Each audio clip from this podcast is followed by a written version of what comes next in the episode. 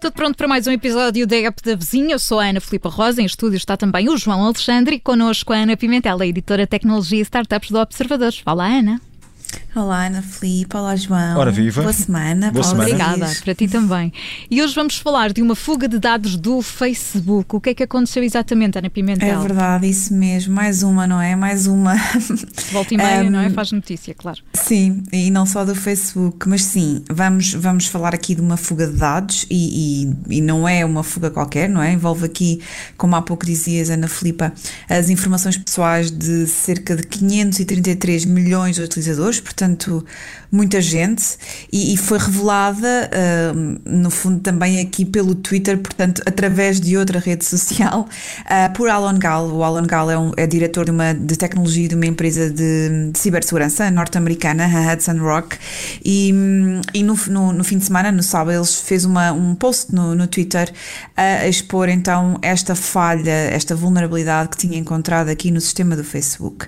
Bom, e o que é que esta vulnerabilidade permitiu? Então, permitiu que estivessem disponíveis uh, online, para quem quisesse aceder, informações pessoais de, deste, destes tais 533 milhões de utilizadores que poderiam passar por números de telefone, por e-mails, localizações, biografias.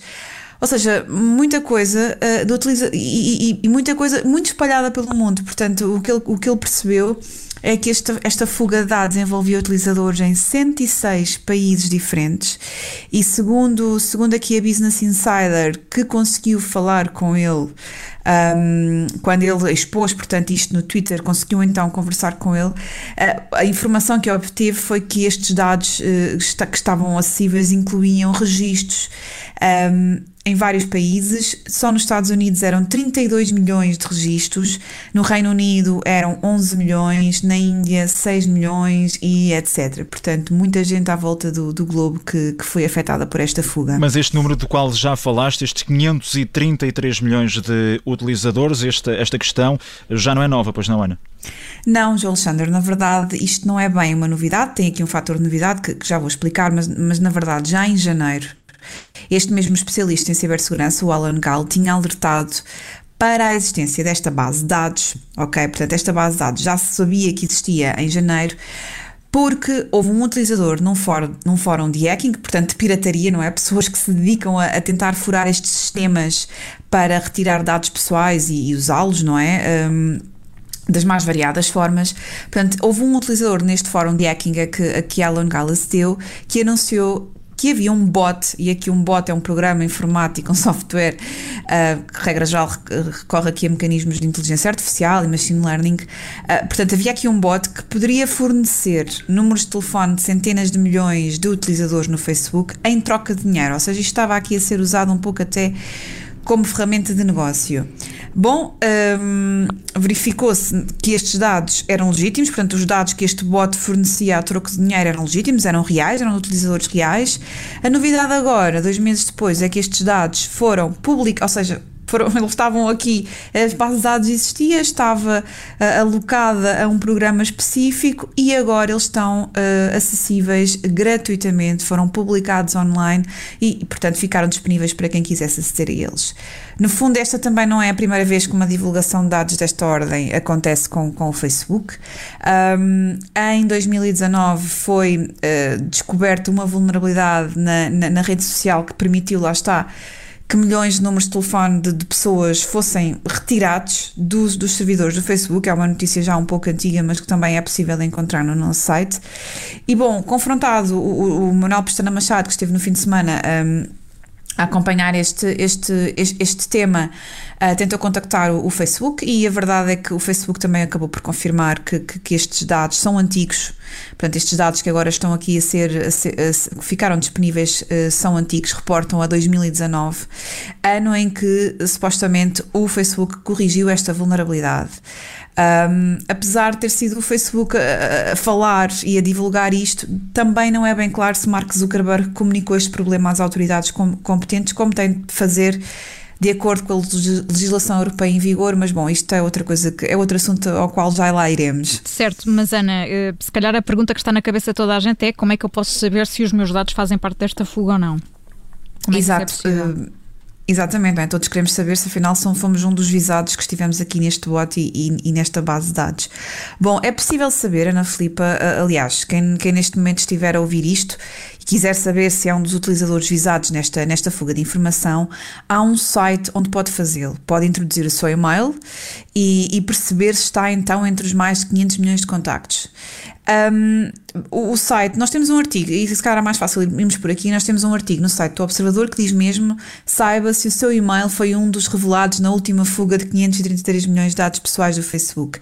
E lá está então a, a ligação, a hiperligação que podemos usar para perceber se então se fomos visados ou não. Quem criou esta plataforma, isto aqui também é um dado interessante, quem criou esta plataforma uh, foi outro especialista em, em, cibersegurança, foi Troy Hunt. Ele criou esta plataforma para permitir saber se os dados pessoais das pessoas estavam comprometidos na internet, ou seja, não foi especificamente por causa desta questão do Facebook, mas entretanto no Twitter, quando isto soube, ele também informou que já atualizou esta base de dados que já tinha construída com a fuga do Facebook, portanto nesta plataforma estão imensa está, está, está, está informação reunida de diversas, diversas fugas e está também esta do Facebook. E bom, Ana Filipa, se quiseres, por exemplo, fazer, fazer o teste, basta então ir, ao endereço introduzires o teu e-mail e depois o próprio site diz se ele está exposto ou não e qual foi a origem dessa exposição.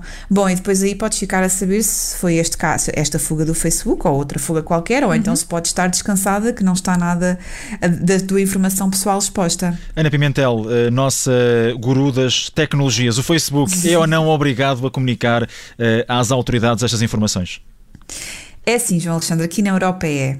E o Regulamento Geral sobre a Proteção de Dados, o RGPD, como, como costumamos dizer, é, é até bastante claro sobre, sobre isto e sobre o que é preciso fazer nestes casos. Ou seja, Aqui, o Facebook tem 72 horas para informar as autoridades dos países onde tem sede se houve uma fuga de dados. O que é que isto quer dizer? Quer dizer que na União Europeia o, o, o Facebook é obrigado a comunicar isto à Comissão de Proteção de Dados irlandesa, ok? Que é, que no fundo é onde, onde o Facebook tem sede na Europa e que, portanto, é o, é o supervisor regulador de dados um, ao qual o Facebook tem de responder. E, portanto, ele tem 72 horas para responder, para dizer se já para, para, dizer se, se o que aconteceu, que vulnerabilidade é que teve, para que então esta Comissão de Proteção de Dados possa atuar sobre a fuga e perceber o que é que aconteceu. Com isto, com estas novidades do fim de semana, já se sabe, já houve aqui uma, uma, uma opinião pública prestada pela, pela Comissão de Proteção de Dados irlandesa, uh, que disse que já está então a trabalhar com o Facebook para perceber efetivamente o que aconteceu aqui. No fundo, o, o, o CPDI, que é a sigla aqui desta comissão, quer se quer averiguar é se estes dados dizem respeito à tal fuga de 2019 que o Facebook diz que corrigiu e que, e, e, que alertou para ela já há dois anos, ou se corresponde a uma nova fuga da qual nós não, ainda não tínhamos conhecimento. O que o observador sabe, no entanto, aqui o, o que o Manuel Pestana Machado conseguiu apurar é que esta falha decorre então aqui de uma funcionalidade que na verdade já não existe nem no Facebook nem no Instagram, porque até 2019, não sei se vocês se lembram disto, mas era possível introduzir o um número de telemóvel de, de, alguém e perceber se esta pessoa estava no, no, no Facebook ou não, portanto era possível certo. encontrar outros utilizadores nas redes sociais a partir de um número de telefone. E um, isto, inevitavelmente, esta característica que o Facebook tinha permitiu que houvesse hackers, piratas informáticos, a, aproveitarem-se disto, não é? Portanto, a criarem aqui algoritmos específicos para encontrar estes dados e depois usá-los uh, como quisessem, o que não é necessariamente uh, bom para, para os utilizadores das redes sociais. Um, e, portanto, está neste processo agora, estamos a tentar uh, a perceber se isto de facto é, é uma, uma fuga nova ou se diz respeito a esta fuga então de 2019. De qualquer forma, é sempre bom estarmos alertas porque. Um, e mais, mais, mais uma vez, não quero demais referir que é preciso sempre ter algum cuidado com a informação que disponibilizamos online. E aqui no caso do Facebook, o Facebook detém o Facebook, o Instagram, o WhatsApp e, portanto, há aqui muitos dados que são que são cruzados, que, são, não é, que estão sob a alçada da empresa uhum. e, portanto, é sempre preferível usar as redes sociais com alguma moderação e saber o que estamos a fazer. E vais falar sobre isto na newsletter, imagino também, Ana. Exatamente, sim senhora. Amanhã, amanhã a newsletter Startups volta, não é? Com a sua, com a sua edição semanal. Um, ali, mais ou menos ao final da tarde, uh, chega ao correio dos nossos leitores por volta do final da tarde e, claro que sim, traz novidades dos, dos, negócios tecnológicos e também sobre, sobre o Facebook. Muito bem, portanto, sim, ainda não subscreve a newsletter. É fácil, basta passar pelo site do Observador e começar a fazê-lo. A Ana Pimentel é editora de Startups e Tecnologia e junta-se a nós todas as semanas aqui na rádio na app da vizinha. Ana, obrigada, até para a semana. Adeus, até para a semana. Adeus, Ana. Obrigada.